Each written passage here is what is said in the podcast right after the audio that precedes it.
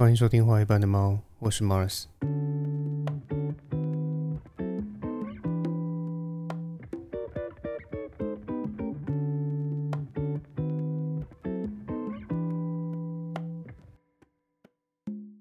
今年年初缺蛋的问题呢，相信大家应该都还记忆犹新。虽然缺蛋的问题很快就透过国外进口的方式而被解决，但是最近这两周呢，这件事情又忽然重回了舆论的风口浪尖，被在野党拿出来质疑，说当初农委会的处理方式是不是有什么问题和瑕疵？那其实我本来并没有想要谈论这个话题啦，因为这个话题对我而言就是一个很基础的经济学问题。那我觉得其实也没有什么好讨论的。但是在看到网络和媒体上的各种发言之后，又觉得好像真的有必要讲一讲，然后帮忙补充一些大家都应该要知道的啊一些商业概念。那依照惯例，我还是先来帮大家做一个懒人包，简述一下事情的前因后果。那首先为什么会缺蛋呢？或者更准确来说，并不是市场上面完全买不到蛋，而是指鸡蛋的价格忽然飙升到比平常还要来得高许多。只是我们把这个蛋价飙涨的现象背后的原因简化成缺蛋而已。也就是说，我们真正该问的问题是：为何蛋价会忽然飙涨？事实上，蛋价飙涨的原因有很多。比方说啊，气候的变化变得越来越严峻啊，夏天越来越热，冬天越来越冷嘛，对不对？那这样的极端气候呢，也会影响母鸡下蛋的频率嘛。以前可能两天下一颗蛋，但现在由于天气太冷或太热，所以就可能变成说一个礼拜才下一颗。再加上全球性的禽流感肆虐，造成大量的鸡只死亡，以及乌俄战争啊造成的饲料价格上涨，也会影响鸡农的养鸡量嘛。以上的种种呢，都是造成啊鸡蛋价格上涨的原因。那分析到这边呢，相信各位听众应该也都能够想到，这种缺蛋或者是蛋价飙涨的情况，它并不是台湾独有的问题，而是全世界皆是如此的状况。因为你看蛋价飙涨的原因是什么？比方说刚前面讲的嘛，极端气候嘛，然后禽流感啊，还有战争所导致的饲料价格上涨嘛。那这些。影响蛋价的因素，通通都是全球性的，所以这种缺蛋现象啊导致的这个蛋价高涨，它自然也是全球性的嘛。虽然蛋价高涨是一个全球性的现象，背后的原因具有不可抗力，但是国人还是有大量的然后希望平价的鸡蛋需求啊，所以政府确实也有某种满足人民需求的责任嘛。因此，当时农委会就对内招标，希望国内所有有能力啊、有资源啊、有管道的进口商都能够为啊解决这个问题来出一份力。所以，虽然年初经历过一段高蛋价的这个时期，但是其实也没有持续太久，因为很快的我们就借由进口蛋来压低蛋价，大致上解决了这次的缺蛋危机嘛。那为什么进口蛋能够快速的压下国内的蛋价呢？这就要分成两种可能的情况来说了。那第一种状况呢是。国内生产的鸡蛋数量确实远不及每天的市场需求。那在这种情况下呢，除非我们能够每天都从国外进口大量的鸡蛋，否则市场上永远都会有人买不到蛋嘛。但是由于进口蛋的价格比较高，所以在这种情况下呢，蛋价绝不可能在短期之内下降嘛，对不对？那第二种状况是，国内生产的鸡蛋数量确实不太够啊，但是蛋商他也看准了市场上面的需求，而且他也看准了这种需求造成的恐慌。然后于是呢，自己就去带风向，然后加剧这种需求恐慌，然后以囤货的手段呢，来创造啊，来制造更严重的供不应求，然后以此呢，作为拉抬价格的手段嘛。那相信各位应该也不难听出来啦，就是第一种状况确实比较棘手，因为这种状况几乎无解嘛。但是第二种状况呢，就是比较简单的嘛。那要你要解决它，你要解决这个问题，就是通过囤货来拉抬价格的这种问题，那其实很简单，你就是。在这个市场上面注入一定的供给量就好了嘛。因为如果是第二种状况，那只要透过进口鸡蛋来增加市场上面的供给，消除市场上面一些供不应求的抢购焦虑，让囤货手段再也无法继续哄抬鸡蛋价格，那就可以啦。因为那些囤货的不孝商人，自然就会把手上的货，也就是鸡蛋啊，就往往外面倒，往市场倒。那市场上面的供需失衡呢，也会因此而舒缓，那鸡蛋的价格自然就会降低嘛。所以以台湾先前的状况来说，它比较偏向哪一种呢？我想答案应该很明显啊，就是第二种嘛。因为市场上面有没有缺蛋？有，可是市场上面有没有真的这么缺？并没有啊。所以只要我们增加市场上面的供给，那我们就能够打碎那些啊想要透过囤蛋啊来哄抬鸡蛋价格的不孝商人们的美梦嘛。所以因此。呃，农委会在今年的三月到七月之间呢，它从世界各地进口了大概一亿五千多万颗的鸡蛋，然后为了就是来满足市场上面对鸡蛋的需求嘛，那同时也去平衡蛋价，这就是整件事情的前情概要嘛。那其实我认为这件事情其实本来就应该画下句点，然后直接翻篇过去。但是不知道为什么啊，这两周这个在野党又将往事重提，然后针对这个解决问题的过程呢，提出了不少的质疑。那这边我也帮大家整理一下，就是在野党对于农委会这次的进口鸡蛋的专案，他们的质疑还有政治攻防的重点，那基本上有以下三个。那第一个问题是，农委会到底给这些进口鸡蛋补助了多少钱？是不是真的像民众党主席柯文哲在受媒体访问时说的那样，就是一颗鸡蛋的补助居然高达了三十二块呢？那第二个问题是在这次协助进口的其中一家名为超思的蛋商，他凭什么以五十万的资本额入场，然后参与投标？那事成之后呢，居然还赚取了三千八百万的啊这个高额报酬？那其中是不是有什么啊私相授受的官商勾结呢？那第三个问题是。巴西的进口蛋有没有含有致癌物？所以下面我们就逐一来解析这些质疑是不是合理，还有它背后的原因。首先是第一个问题，就是啊，这些进口鸡蛋里面有没有补助三十二块的蛋呢？答案是有的，因为最前面进口的那五百三十七万颗蛋呢，它补助的金额就是三十二块。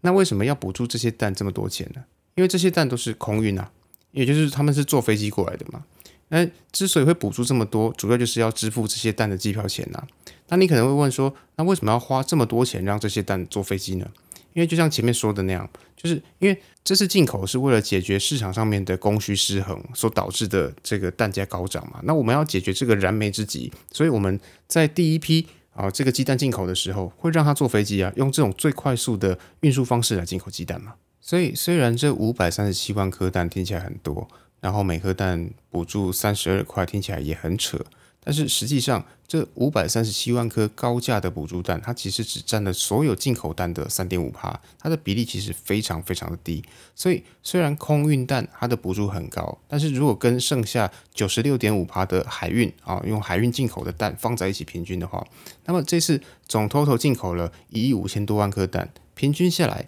每颗蛋其实只补助了三点八块钱而已，并不是什么大傻逼，或是对啊进口蛋做出什么添加补助的状况嘛。所以该怎么说呢？呃，我觉得会做出这样的指控的，本身应该是有读过相关的资料的，但是在阅读过相关数据之后呢，却又啊刻意的做出这种断章取义，然后是以偏概全的恶意指控，我认为其实还蛮恶劣的啦。那第二个问题呢，也是目前在野党集中炮火攻击的关键对象，也就是这次协助进口的其中一家名为超思的蛋商，认为说，啊，他凭什么以五十万的资本额来参与标案呢？那可能有听众不太了解公司法的相关规定，所以很容易被这样的说法所诱导，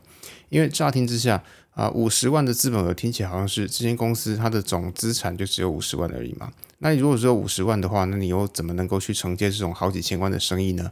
所以自然就容易让人家怀疑说，哎，其中是不是有什么私相授受的情况嘛？但是从实物上来说呢，却不是这样的。所以这边我要先解释一下，首先什么是资本额？资本额指的不是说这家公司拥有多少现金，或是说这家公司拥有多少资产，而是指这些公司它在登记的时候，它对外公告的整家公司的股份价值多少钱。也就是说，资本额的重点在于股份的总价，而不是说这家公司它的现金啊，或者是它单纯它的这个资产的多寡。举例来说，如果我今天我要开一间公司，而且是由我独资，没有其他股东的话，那我在登记的时候，我的资本会怎么写呢？我当然是能够填最低，我就填最低啊，因为毕竟这是公开资讯嘛，所以我完全没有必要把自己的身家摊开在阳光底下嘛。那这里的五十万，它其实是。二零零八年以前开设公司要求的最低资本额啊，也就是说，资本额代表的是公司股份的总价，而不是公司所拥有的总资产。所以，如果你到坊间去看那些没有上市的中小企业，那些资本额五十万，然后年收入破千万甚至破亿的公司，其实所在多有啊？因为资本额五十万，不代表说我只有五十万，而是指我最少有五十万的意思嘛。所以，虽然我登记的资本额只有五十万，但是我手上能不能有啊两三千万的啊，甚至更多的流动现金呢？当然可以啊。所以超私的情况也一样嘛。虽然说它资本额只有五十万，可是那根本就不会构成问题啊，因为重点在于说超丝它是不是有在国外大量采购鸡蛋的能力而已嘛。毕竟这是农委会它征求厂商的条件只有四个啊，第一个是啊具有出进出口的经验，然后第二个是可以提供啊符合规定的检验证明，那第三是报价合理，第四是能够迅速的引进鸡蛋，就这四个条件而已啊。因为它比的就是各个公司它背后的商业资源和人脉嘛。这跟资本额的大小完全无关呢，所以超思这家公司能够引进八千八百万颗鸡蛋，超过这次进口数量的一半，主要就是因为超思它其实是国内老牌的知名蛋商无记商行所设立的子公司嘛，它在国际上面的人脉还有关系其实好的很，所以也因此才能够在这次进口鸡蛋的案子里面独占鳌头啊，这纯粹就是因为人家有本事啊，所以。真的不需要去揶揄说什么超思是什么经济奇迹或什么之类的其他碎嘴，因为人家是积累了四十几年的商誉，才成就了今天的超思。那超思它只是换了一个名字，它本质上它还是无机商行啊。那至于超思最后赚了三千八百万的这件事情，我会放到最后面再说，因为我认为这样子的论述会比较完整一点。所以，我们现在直接跳到第三个问题，也就是巴西的进口蛋到底是不是含有致癌物的这个问题。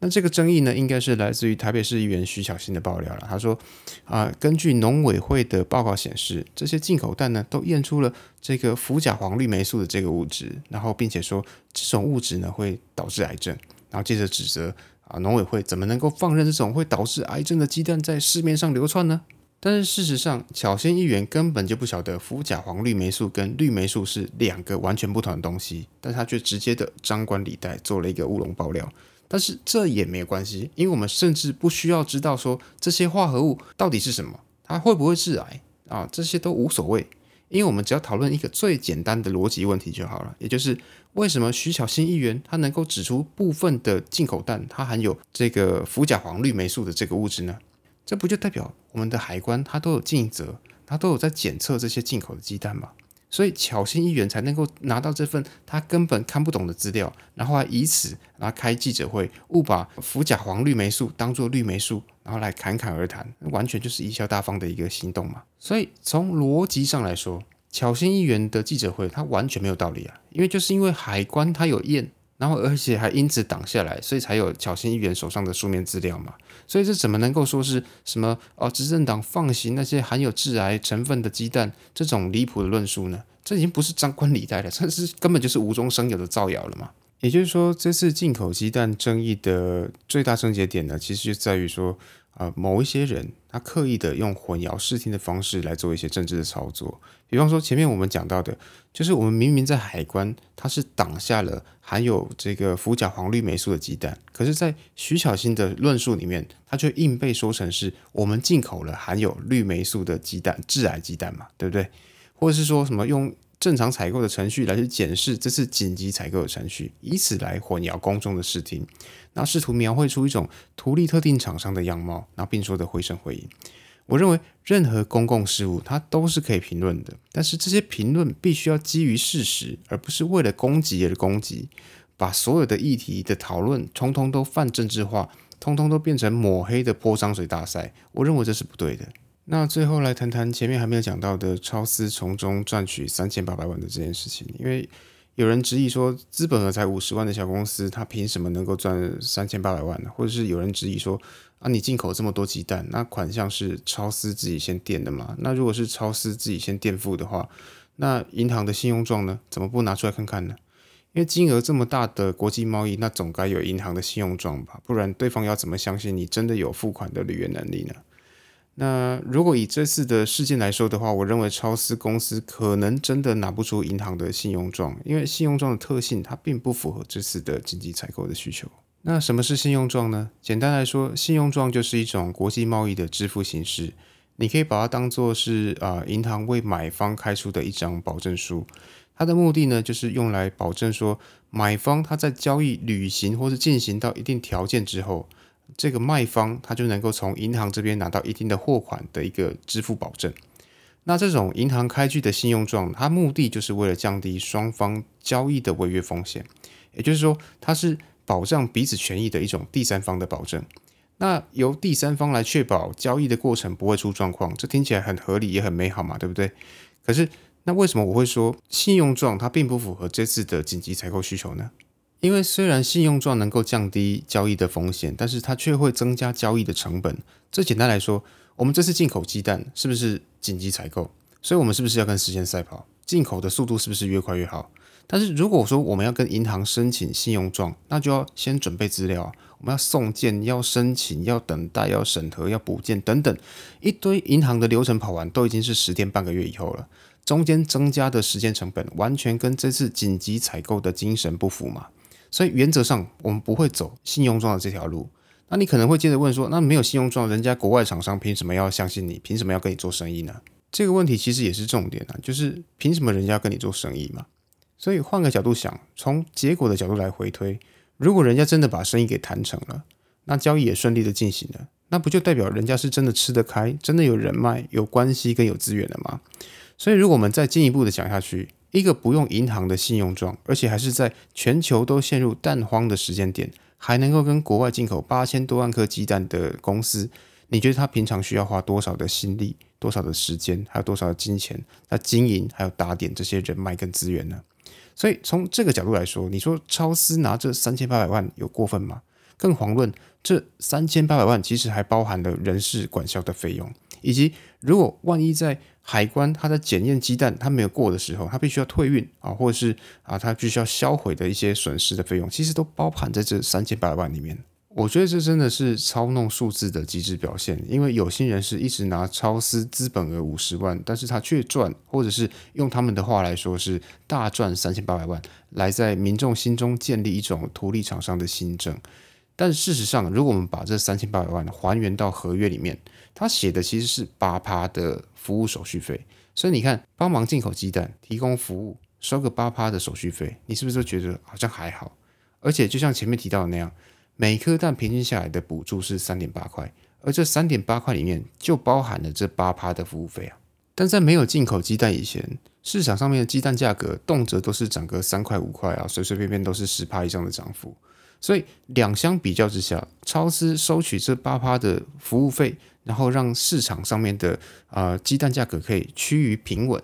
那其实它这个八趴并不过分呢。因为我们不可能又要马儿跑，又要马儿不吃草，通通都不给人家赚嘛。但是有些人是他不会跟你说，超市他最多就是赚八趴的服务费，而是他会直接把这个服务费换算成最终的金额，而且是最大的金额，然后巧妙的放大了获利的印象，好让民众产生误解，建立一种官商勾结的不良观感。这种操作的背后，它其实充斥着满满的恶意嘛。我觉得台湾在公共议题上的讨论呢，一直以来都有个弊病，就是。政治立场的不同，所以很容易的会把那些根本跟政治立场无关，或者是根本跟政党无关的事情，通通都给泛政治化，把所有的话题全部都变成政治的攻击，变成政治的口水，把事情全部搅成一滩烂泥，变成只有立场毫无是非的谩骂。我觉得这是不对的，这是不健康的。以这次进口鸡蛋为例，所有参与这次进口鸡蛋的厂商，他都联合做出声明了。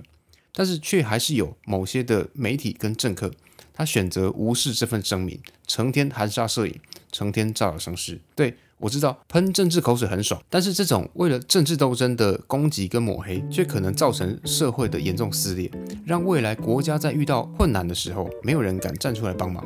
这本身也是值得我们仔细思考的问题啊，因为我们真的有必要为了政治攻击做到这种地步吗？那同样的，如果你对今天的内容有任何的意见，或是有任何的看法，我都很欢迎你到 IG 上面留言跟我讨论。那 IG 的连接呢，我也会放在资讯栏。那今天的最后呢，想为大家推荐的歌曲呢，是日本歌手下川里美的《路标》